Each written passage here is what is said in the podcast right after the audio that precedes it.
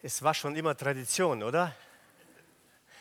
Genau. Ähm, wir feiern ja jedes, jedes Jahr Palmsonntag, zumindest mal manchmal wird es mehr erwähnt an diesem Sonntag, manchmal auch weniger.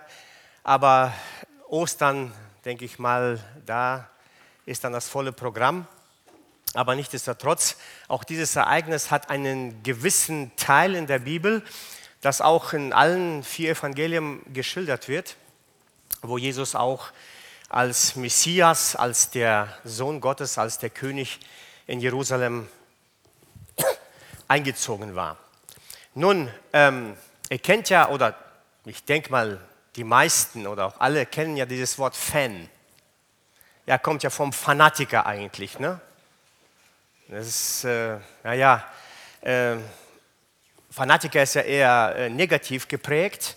Fan ist heute natürlich positiv geprägt. Ne?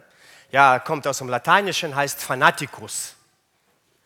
Ja, damals äh, hat das die Bedeutung von einer Gottheit ergriffen worden oder eine rasende Begeisterung für etwas oder für jemanden zu haben oder in so eine Begeisterung versetzt zu werden. Ja, heute sagt man ja, äh, Fan kommt ja aus dem Englischen, deswegen auch Fan, nicht Fun, ja, so erklärt also das Lexikon. Heute heißt das eigentlich eifernd oder auch sich rücksichtslos entsetzen. Ähm, oder Eiferer. Fan, Eiferer ist das Gleiche. Ja, äh, früher nannte man diese Leute in, in Jerusalem beziehungsweise in Judäa oder auch in Israel Zeloten. Ne? Das sind auch die Eiferer, das ist auch Fans oder Fanatiker, wie man das so schön sagt. Nun, nun, ähm, es ist, sind Menschen, die eine leidenschaftliche oder auch eine langfristige Beziehung zu jemandem oder zu irgendetwas haben.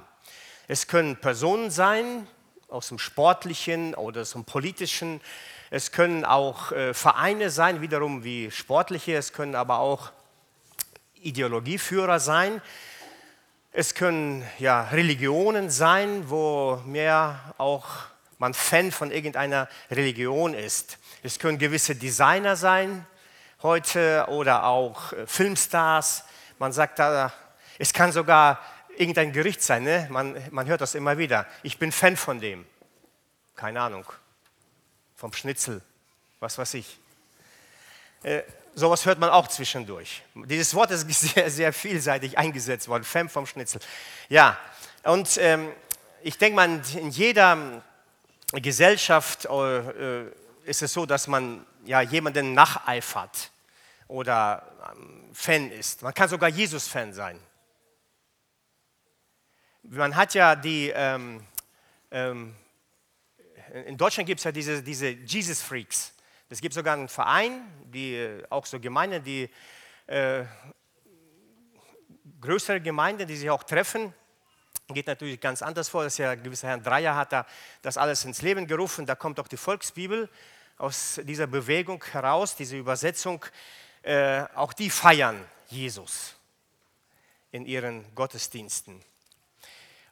In welcher Beziehung sind wir zu Jesus Christus? Darum wird es heute gehen, weil es auch der Einzug in Jerusalem, da gab es Leute, die sehr begeistert waren von Jesus. Aber worauf Jesus dann eingeht oder was er ihnen dann später erklärt, führt in eine ganz, ganz andere Richtung, obwohl, ich sage mal, so ein Fan im gewissen Sinne, ich kläre das nochmal später, ist auch gut zu sein. Ich will es jetzt nicht Fan nennen, ich will es jetzt vielleicht als Jesus-Eiferer nennen oder auch Begeisterter von Jesus zu sein. Nun, vielleicht erstmal zum Buch, beziehungsweise zum Evangelium. Äh, Johannes schreibt ja etwas anders als die anderen Evangelisten. Und äh, Johannes schreibt ja oder beschreibt Jesus Christus als den Sohn Gottes. So stellt er ihn vor. Und dafür im Kapitel 20 ist auch erklärt, warum er das macht, weil diese ganzen Taten und das, was Jesus geredet hat und gemacht hat und die ganzen Wunder, die er getan hat, dienten eins und alleine dafür, damit Jesus Christus als Sohn Gottes geoffenbart werden sollte oder erkannt werden sollte. Dafür ist auch das äh, Johannesevangelium eingesetzt worden, direkt auch von dem Heiligen Geist, geschrieben worden. Deswegen ist auch dieser Text ganz wichtig, auch für uns heute, weil er auch gerade an dieser Stelle äh, im Johannesevangelium auch eingesetzt wurde. Und äh, in welcher Beziehung Jesus Christus zu seinem himmlischen Vater war, in welcher Beziehung der Vater zu seinem Sohn war und so weiter. Das alles offenbart auch dieses Johannes-Evangelium. Ähm, und die Taten, die Jesus tat, die wurden immer größer, größer oder sie wurden immer vor einer größeren Menge geschehen. Also im Laufe des Johannesevangeliums, es fing klein an, Kana, kennt ihr, dann ging es weiter, weiter und bis dann auch größere Mengen schon dabei waren, die auch viele Wunder gesehen haben. Aber auch seine Reden wurden immer klarer, wer er ist. Und äh, da sind doch so einige Ich Bin-Worte im Johannesevangelium drin, ähm, die uns zeigen, wer Jesus ist, ich bin das Brot, ich bin äh, das lebendige Wasser, ich bin das Licht. Das sind die Kapitel 6, 7, 8 und dann Kapitel 10, ich bin der gute Hirte. Und so geht es weiter, bis es dann, denke ich mal, mündet auch in diesem hohepriesterlichen Gebet, wo wirklich Jesus Christus dieses Gebet als Sohn Gottes auch gesprochen hatte. Nun vielleicht zu den Ereignissen, die äh, äh, unmittelbar vor diesem geschehen waren. Ich ganz kurz darüber, weil ihr kennt diese ganze Geschichte, weil äh, das war die Auferweckung von Lazarus. Das war ja so als ganz großes Ereignis kurz davor, was geschehen ist. Äh, ihr wisst, dass Jesus äh, hörte vom, äh, von dem, dass Lazarus krank war und er zögerte noch einige Zeit und dann äh, sollte er oder wollte er nach Jerusalem gehen und sagte es auch seinen Jüngern äh, damals und sie wussten, dass etwas schon in der Luft liegt, weil Jesus schon verfolgt wurde äh, und stark verfolgt wurde. Er ging nicht direkt nach Jerusalem äh, und äh, die Hohepriester waren schon drum und dran, ihn zu ergreifen.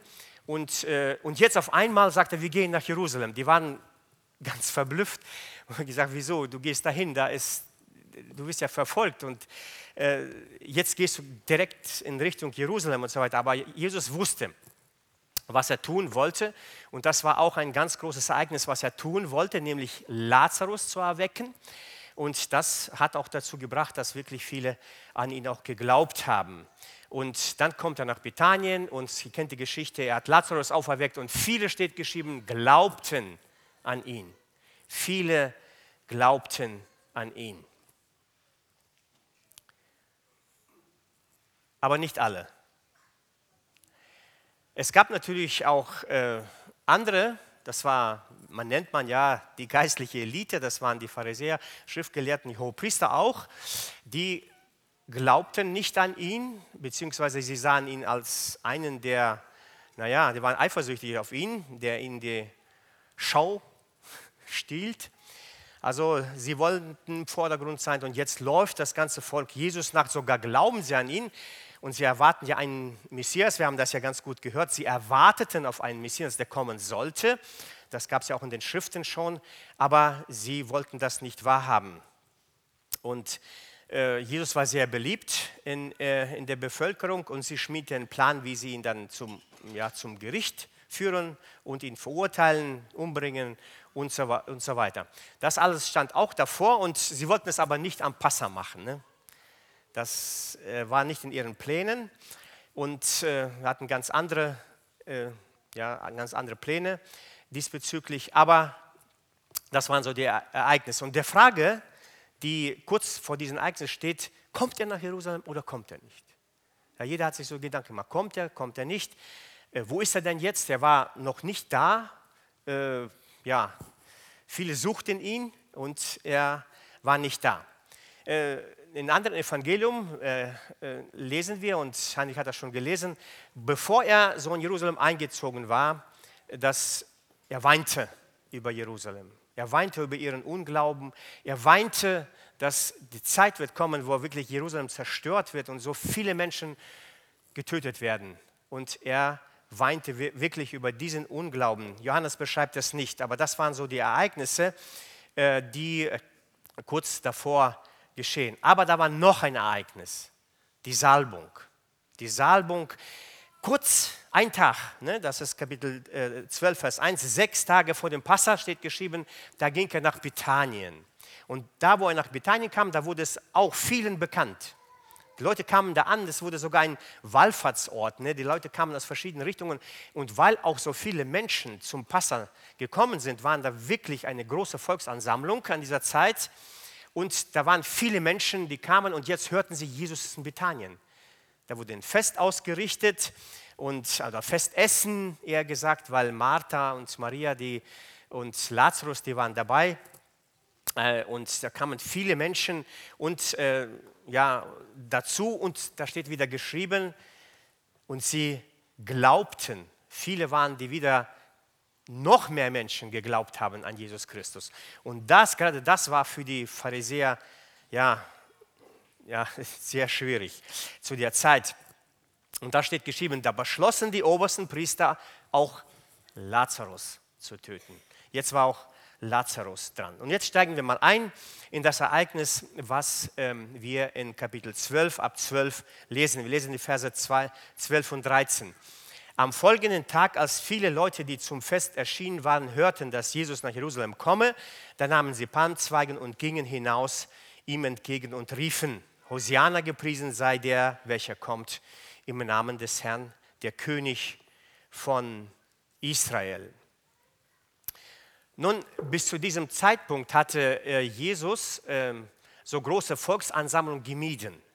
Also äh, er ging er in die ja, einsame Orte und wenn wir lesen, Kapitel 11, da steht geschrieben, er hielt sich die letzte Zeit in der Wüste auf, damit äh, sie ihn nicht ergreifen konnten, weil seine Zeit noch nicht gekommen war.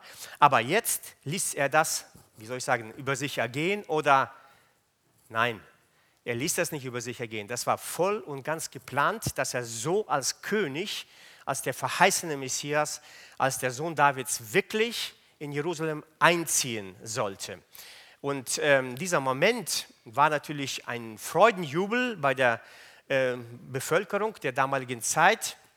Aber das war wirklich eine, ein Plan des himmlischen Vaters, ein Plan von Jesus Christus, so auch in Jerusalem einzuziehen. Nun, das Bild, das ich mir so vorstelle, wer hat schon mal jüdische Feste miterlebt? Ne? Ich denke mal, einige haben es schon mal, wenn nicht live, dann vielleicht schon mal, ja, vielleicht so einen Clip gesehen, wie die Juden feiern. Und etwas anders mit mehr Euphorie, als die Deutschen es machen meistens. Ja, da ist viel Bewegung mit dabei, äh, viel Elan, sogar mit Springen, mit Hüpfen, mit, mit Klatschen und so weiter. So ungefähr stelle ich mir vor. Das kommt ja eine große Volksansammlung Jesus. Die Jünger fingen damit an. Also da wurde dieser Füllen ge ge geholt, da wurden die Kleider draufgelegt, Jesus draufgesetzt und sie wussten schon, worum es geht. Es wird der König kommt jetzt in Jerusalem rein. Und die Leute, da waren ja viele Leute, wie ich schon gesagt habe, und sie kamen auch mit dazu. Palmzweige wurden abgehauen, auf den Boden gelegt. Dieser König, und das, diesen erwarteten sie ja, dieser König kam nach Jerusalem. Und sie waren sehr froh, äh, dass er jetzt so hineinkommt oder einzieht in Jerusalem. Der kam vom Ölberg hinunter, er musste runter einmal. Ich weiß nicht, wenn jemand da war, wir haben so vom Ölberg kann man so gut ganz Jerusalem beobachten und äh, da muss man aber natürlich sehr weit runter erstmal und dann erstmal sehr, sehr weit hoch. Also wenn man in eine andere Richtung geht, also ich bin den Ölberg hochgegangen, also wenn man da oben angekommen ist, ist man verschwitzt, muss ich sagen. Das ist schon eine, ein gutes Stück, was man da hochgehen muss. Aber Jesus ging da runter und ging dann den ähm, Tempelberg hoch. Tempel stand ja da zu der Zeit noch und ging dann zog dann auch in den Tempel hinein. Und das war eine große Prozession, die darunter und dann wieder hochging. Nun, diese Worte, die wir hier gelesen haben, Hosiana, heißt eigentlich Hilf doch. Man könnte so übersetzen, wie es hier steht, äh, Hilf doch, gepriesen sei der, welcher kommt im Namen des Herrn. Und dieses Hilf doch wurde jetzt in einen Jubel versetzt. Ein Jubelruf. Hilf doch. Und das war eine Erfüllung der Prophetie, die wir auch in Psalm 118 haben. Da sind diese Worte beschrieben. Also Psalm 118 zeigt ganz genau, was an diesem Einzug in Jerusalem Gespräch, äh, die Leute sprechen würden oder ausrufen werden. Das war vollkommen. Und das, diese Prophetie hatten die zu der damaligen Zeit. Sie wussten zumindest mal, die Geistlichen, die Schriftgelehrten, auf jeden Fall kannten sie diese Worte. Und noch eine äh, Erfüllung die wir haben. Wir lesen die Verse 14 bis 16. Jesus aber hatte einen jungen Esel gefunden und setzte sich darauf, wie geschrieben steht, fürchte dich nicht, Tochter Zion, siehe, dein König kommt, sitzend auf dem Füllen einer Eselin. Dies verstanden aber seine Jünger anfangs nicht, doch als Jesus verherrlicht war, da erinnerten sie sich, dass, des, dass dies von ihm geschrieben stand und dass sie ihm dies getan hatten. Das war eine Erfüllung, noch eine Erfüllung aus dem Alten Testament, Sacharja 9. Da stehen diese Worte geschrieben über den Esel, über den Füllen der Eseln, wie das alles auch äh, aus, äh, ablaufen sollte. Und Jesus zog in Jerusalem nicht ein auf einem hohen Ross mit einer königlichen Kleidung, meistens in einer Purpurkleidung, wie wir heute auch gesehen haben, der junge Mann da, ne, der, in der königlichen Kleidung. Äh, nein, er zog ein als ein Friedenskönig auf eine Füllen der Eseln und demütig zog er in Jerusalem ein, aber wirklich auch als König. Natürlich nicht zu der Zeit und nicht so, wie sie sich das vorgestellt haben und trotzdem war er der König. Und letztendlich die Königsherrschaft hat Jesus nicht beim Einzug in Jerusalem an, angenommen. Ja, er zog ein. Ja, die Erwartungen waren groß beim Volk und so weiter und bei den Jüngern, aber er zog ein wie ein Friedenskönig und seine Königsherrschaft hat er erst später entgegengenommen nach seiner Auferstehung. Aber die Erfüllung begann schon hier, wo er in Jerusalem eingezogen war. Nun, warum diese Begeisterung von dem Volk? Nun, Jesus war ja ganz anders als die normalen Schriftgelehrten, die ihnen die Schrift ausgelegt haben und die Hohepriester und so weiter. Er war ganz anders. Sie sahen seine ungeheuchelte Liebe, auf jeden Fall. Er nahm sich der armen Leute an, er nahm sich der kranken Leute an, er nahm sich die Leute, die in Not waren, an. Er äh, ja, gab den Menschen damals äh, zu essen. Das heißt, er vermehrte das Brot. Und äh, äh, wenn wir die Kapitel 6 lesen im Johannes-Evangelium, da steht geschrieben, sie wollten ihn damals schon zum König machen.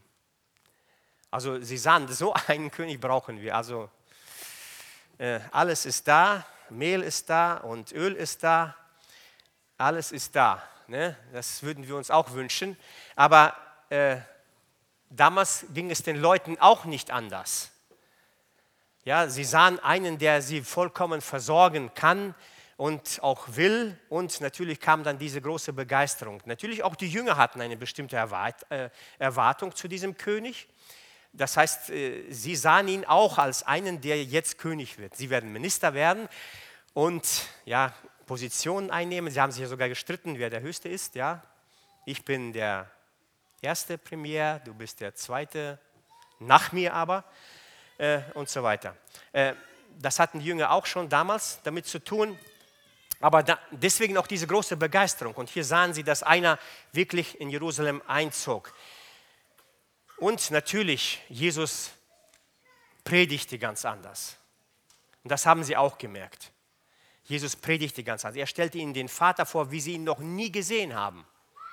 Und ich denke mal, so einiges kam auch mit dazu, dass Jesus wirklich als König anerkannt wurde, das ist der, der jetzt auch kommt, der Gerechtigkeit einführen wird, der Frieden bringen wird. Die Römer werden rausgehen und er kommt endlich mal und wird unser Land herrschen.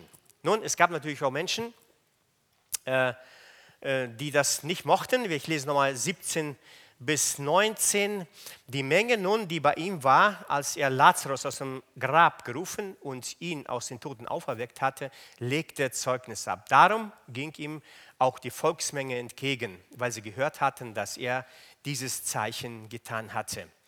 Da sprachen die Pharisäer zueinander, ihr seht, dass ihr nichts ausrichtet. Siehe, alle Welt läuft ihm nach. Wie gesagt, nicht alle waren begeistert die Pharisäer nicht. Und sie konnten an diesem Moment nichts tun. Sie sahen, dass wirklich alle, das ganze Volk und Jünger und alle laufen diesem ähm, König hinterher. Und wenn man so andere Evangelien liest, da, äh, da, steht sogar geschrieben, dass die Pharisäer versuchten, äh, das Ganze einzudämmen. Sie gingen zu den Jüngern und sagten, langsam, nicht so laut. Deswegen kann ich mir vorstellen, das war ziemlich laut. Nicht so laut, langsam das Ganze. Ne? Und äh, Jesus sagte damals, wenn diese schweigen werden, dann werden die Steine schreien. Ja? So steht das da geschrieben. Also Jesus wird schon seine Königsherrschaft annehmen. Und sie wollten das nicht. Da war viel äh, Jubel mit dabei. Und das war für die das Schlimmste, was sie je jetzt erfahren haben. Sie wollten eigentlich Jesus beseitigen, Lazarus beseitigen. Und nun sagten sie, das ganze Volk läuft ihm nach. Ist ganz, das ist ganz anders gekommen, wie sie sich das erwünscht haben. Und ganz äh, natürlich das Schlimmste, was bei denen im Herzen war, das war die Eifersucht. Jesus wurde als König verherrlicht und sie, wir lieften ihnen nach. Gab schon, aber eher wenige. Nun, es gab aber noch eine Gruppe, äh, die da war, das waren die Griechen, der Verse 20 bis 22, und es waren aber etliche Griechen unter ihnen, die hinaufkamen, um während des Festes anzubeten. Diese gingen zu Philippus, der aus äh, Bethsaida in Galiläa war, baten ihn und sprachen, Herr, wir möchten gerne Jesus sehen. Philippus kommt und sagt es an Andreas und Andreas und Philippus sagen es wiederum Jesus. Nun noch eine Gruppe ist hier vorgestellt, das waren die Griechen. Also eigentlich Heiden, Hellenen, wie man sie auch damals genannt hat, die nicht zu dem jüdischen Volk gehörten. Und was interessant ist, sie kamen auch, um anzubeten. Das waren gläubige Griechen. Sie kannten den Gott der Juden, der Hebräer. Und sie kamen extra dafür, um ihn anzubeten. Gläubige Griechen, jetzt vielleicht nicht direkt an Jesus, aber gläubige Griechen, die an Gott, an den lebendigen Gott glaubten, die kamen, ihm anzubeten. Natürlich, Jesus war ihnen auch bekannt. Und natürlich haben sie ihn auch gehört. Und natürlich, wie wir so Menschen sind, wir wollen, sind neugierig und wollen Jesus sehen. Und äh, sie kommen zu Philippus und was interessant ist, habt ihr schon mal gemerkt hier, hier steht geschrieben, sie sagen Herr zu ihm. Ich weiß nicht, ob sie ihn schon eingestuft haben, dass er schon direkt nach Jesus irgendeinen Posten einnehmen wird. Herr, nicht einfach Philippus oder du für uns, nein, Herr. Mit äh, Ehrerbietung zu Philippus und er geht dann zu Andreas. An diese beiden Jünger, das waren ja die ersten Jünger von Jesus die ihm nachgefolgt waren. Und äh, Andreas führte dann zu Petrus und so weiter. Also das waren die ersten Jünger. Und wahrscheinlich waren, wahrscheinlich waren die befreundet, so wie ich das verstehe. Die waren oft zusammen, die waren am Anfang zusammen und hier sind sie zusammen. Beide gehen sie zu Jesus, beide stellen sie diese Griechen vor. Und, ähm, aber was jetzt die Antwort ist, das ist jetzt der zweite Teil, dass er uns angeht. Wir haben jetzt an einer Seite wirklich die, die Begeisterten der äh, die begeisterte Menge gesehen, wie sie Jesus ja, bejubelt haben, ihm nachgelaufen sind, geschrien haben und äh, Hosiana gerufen haben. Das war richtig ein lautes, äh, eine laute Volksansammlung, die wirklich Richtung äh, Tempel dann unterwegs war. Aber erstmal vielleicht ein paar ähm, Anwendungen auch zu uns.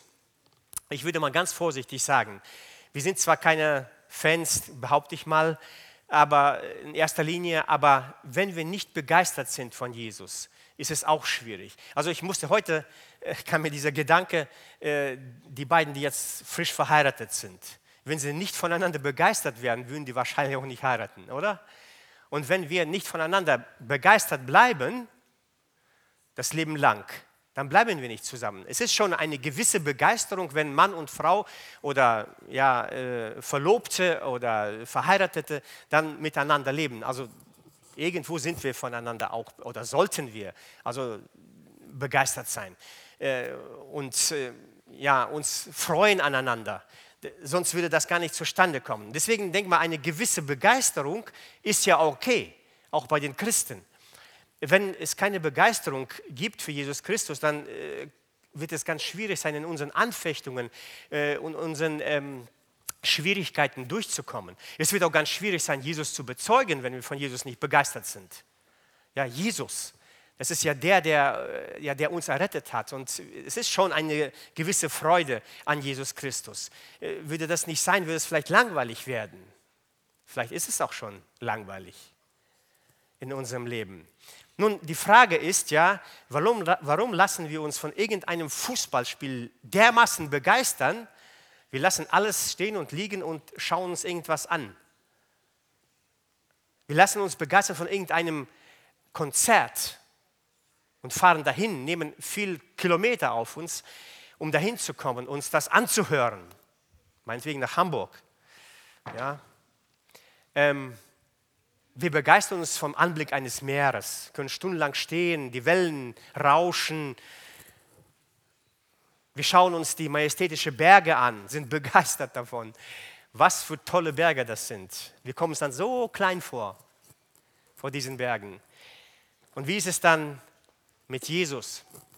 Wir sind begeistert von irgendwelchen Bauten, wir sind begeistert von Weltwundern.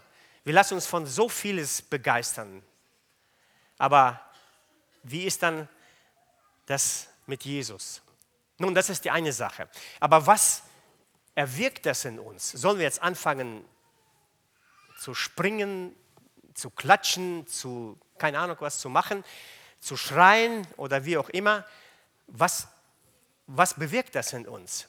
Wisst ihr, ähm, es ist gefährlich, wenn wir das nur von, von, von außen irgendwie uns von, von Jesus begeistern lassen, wenn es so einfach, einfach so eine Gefühlssache ist, dann kann es ganz schnell umschwenken. Und ihr, äh, wenn wir diesen Text weiterlesen, das vergingen nur wenige Tage, die waren nur äußerlich sehr, sehr begeistert. Das sind die Fans,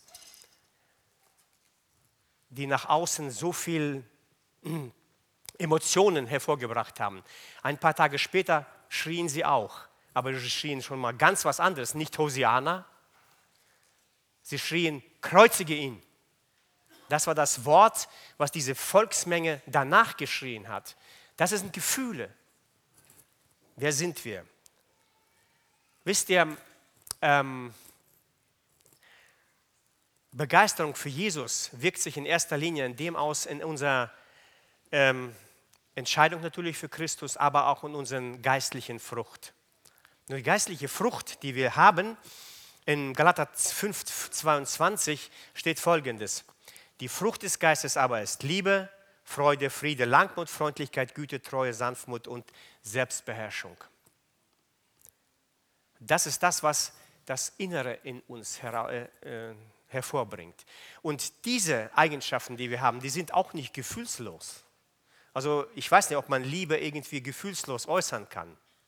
Schwierig oder Friede oder Langmut oder Freundlichkeit. Da sind Gefühle mit dabei. Güte, Treue und so weiter.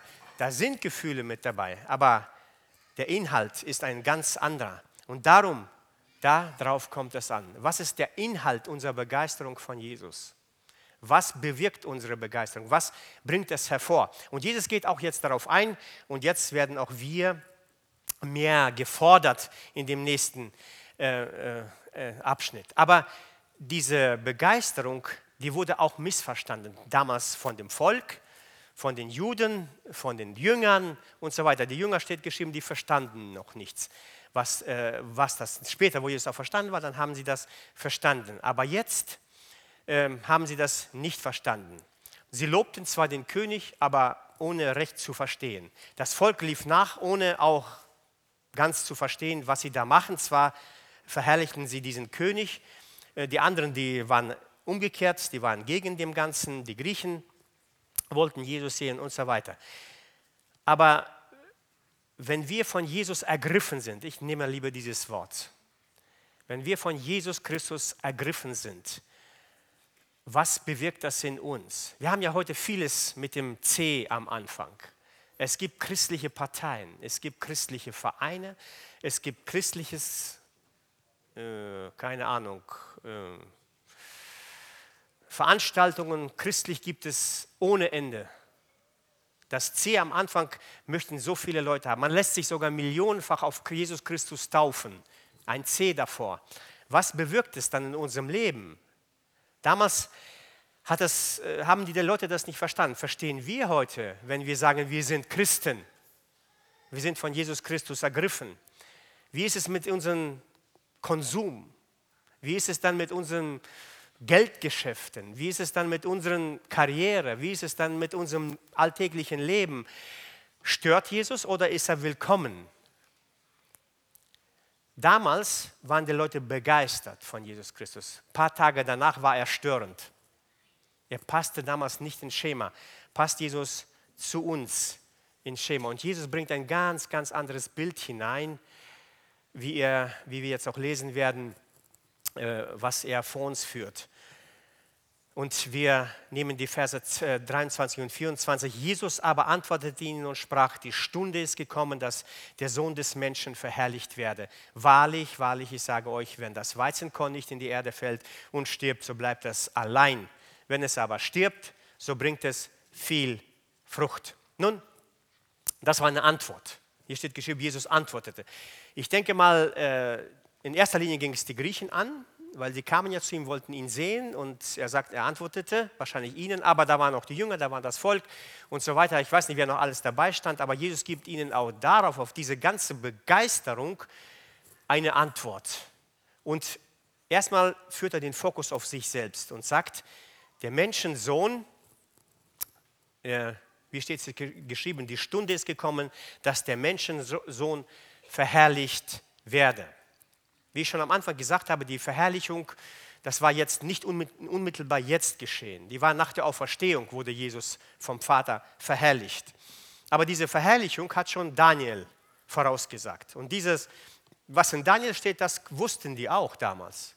Das war, stand in der Torah, das wussten die, das haben sie mehrfach gelesen. Da steht geschrieben Kapitel 7 und 13 und 14, ich sah in diesem Gesicht in der Nacht und siehe, es kam einer mit den Wolken des Himmels wie eines Menschen äh, Sohn und gelangte zu dem, der uralt war und wurde vor ihm gebracht. Ihm wurde gegeben Macht, Ehre, Reich, dass ihm alle Völker und Leute aus so vielen verschiedenen Sprachen dienen sollten.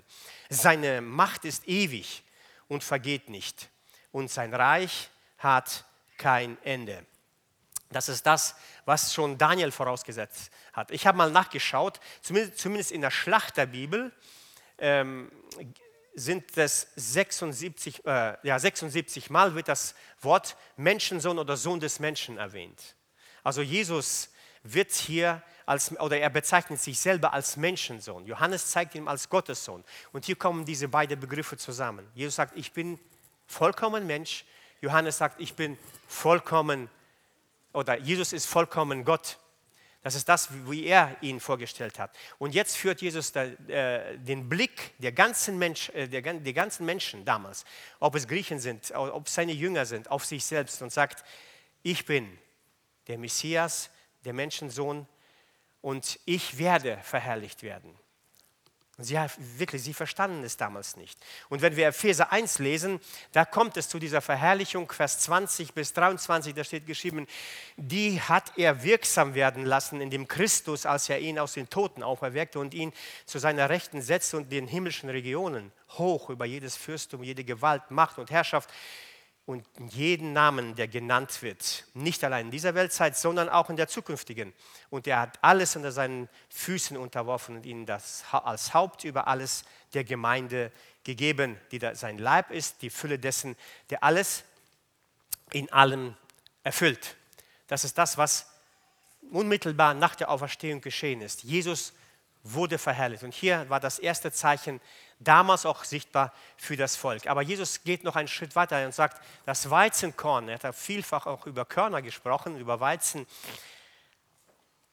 Und hier vergleicht er sich mit sich selber und sagt, dieses Weizenkorn muss erst erstmal sterben. Und es ist ein, ein ganz anderes Bild von dem, was sie jetzt erwartet haben, wo sie, wo sie hinaus waren, wo sie ihm nachgelaufen sind. Jesus sagt, ich bin der, aber ich gehe diesen Leidensweg. Und er zeigt ein ganz anderes Bild von sich.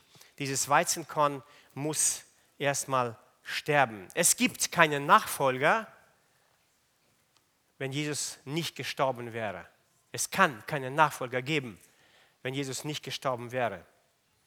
Also der Tod und die Auferstehung von Jesus Christus bringt Nachfolger hervor. Und wir sind Zeugen davon. Hier steht geschrieben, und wenn das Weizenkorn stirbt, dann bringt es viel Frucht. Und wir heute, die wir Jesus Christus nachfolgen, sind die Frucht dessen, was Jesus damals vollbracht hat. Wir sind die Frucht, die viel Frucht bringt auch heute bis in diese Zeit. Und so weit, denke ich mal, hat keiner gedacht. Nicht das Volk, nicht die Jünger, schon gar nicht die Pharisäer und äh, auch nicht die Griechen. Keiner hat so weit gedacht. Die Verse 25 und 26 zeigen uns nochmal, was Nachfolger zu tun haben, worauf, und ich denke mal, das ist auch der Kern dieser ganzen, äh, dieser, äh, dieses Geschehens damals, der Einzug in Jerusalem, wo Jesus auch hin wollte, wo er ihnen auch zeigen wollte, worauf sie sich konzentrieren wollen. Sie waren begeistert von Jesus, sie waren Fans. Sie liefen Jesus nach und Jesus zeigt ein ganz anderes Bild, was eigentlich die Nachfolge heute bedeutet. Und er sagt, wer sein Leben liebt, der wird es verlieren. Wer aber sein Leben in dieser Welt hasst, wird es zum ewigen Leben bewahren. Wenn jemand mir dienen will, so folge er mir nach. Und wo ich bin, da soll auch mein Diener sein. Und wenn jemand mir dient, so wird ihn mein Vater verehren. Also grob zwei Sachen. Hingabe und Dienst und nicht umgekehrt. Hingabe und Dienst und nicht Dienst und Hingabe. Jesus braucht nur die, die, sie, äh, die sich ihm vollkommen hingeben. Und das Erste ist, wer sein Leben verliert. Also wer sein Leben liebt, hier ist es eigentlich Leben oder auch Seelenleben gemeint, so aus dem Urtext. Ähm, ähm, also wer sein Seelenleben liebt, der wird es verlieren. Man liebt etwas ähm, und das wählt man. Oder man hasst etwas und das lehnt man ab. So die Aussage. Also was würde das vielleicht bedeuten, auch heute das Leben zu lieben? Das Leben zu lieben. Das ist das, dieses irdische Erdenleben, wenn wir das wichtiger stellen als Jesus, wichtiger stellen als die Nachfolge, wichtiger stellen als ähm, ja, die Hingabe an Jesus Christus. Mein Wohlergehen jetzt, das, was mich jetzt äh, bewegt, mein Umfeld ist mir wichtiger als alles. Also die Ziele, die ich jetzt verfolge, das ist das, was, womit ich jetzt, heute und jetzt lebe. Das, was am wichtigsten ist. Das ist das Leben zu genießen. Wir sagen heute Selbstverwirklichung dazu. Also wenn wir wirklich unser Leben selbst verwirklichen, alles nur für mich, ich, mich, mein, ne? wir kennen das, äh, dann leben wir in diesem Zustand, lieben unser Erdenleben. Das andere ist hier, Jesus sagt, ähm, wer aber sein, Leb, äh, sein Leben in dieser Welt hasst, also das Erdenleben hasst, wird es zum ewigen Leben bewahren. Wenn ich das ablehne und natürlich Jesus in mein Leben einlasse, Jesus auch wirken lassen in meinem Leben, Jesus auch bestimmen lassen in meinem Leben, in allen Bereichen, nicht jetzt nur ja, in ganz bestimmte Zimmer meines Lebens reinlassen, nur im Wohnzimmer. Hier darf er mal reinkommen, aber in meine anderen Kammer darf er nicht rein. Da vielleicht wo viel Kram ist, da darf er nicht rein, wo mein Geld liegt. Da soll er nicht rein, da ist ganz schön abgeschlossen und so weiter. Da darf Jesus nicht rein. Also wenn wir so leben, Jesus sagt, das ist nicht, du verlierst dein Leben nicht. Du hast dein Leben nicht. Jesus regiert in meinem Leben. Das ist das. Natürlich. Das entbindet mich nicht von, ähm, von verschiedenen Pflichten und Aufgaben, die ich im Leben habe. Ich habe Pflichten gegenüber dem Arbeitgeber, dem Staat und so weiter. Das sind die Pflichten, die bleiben.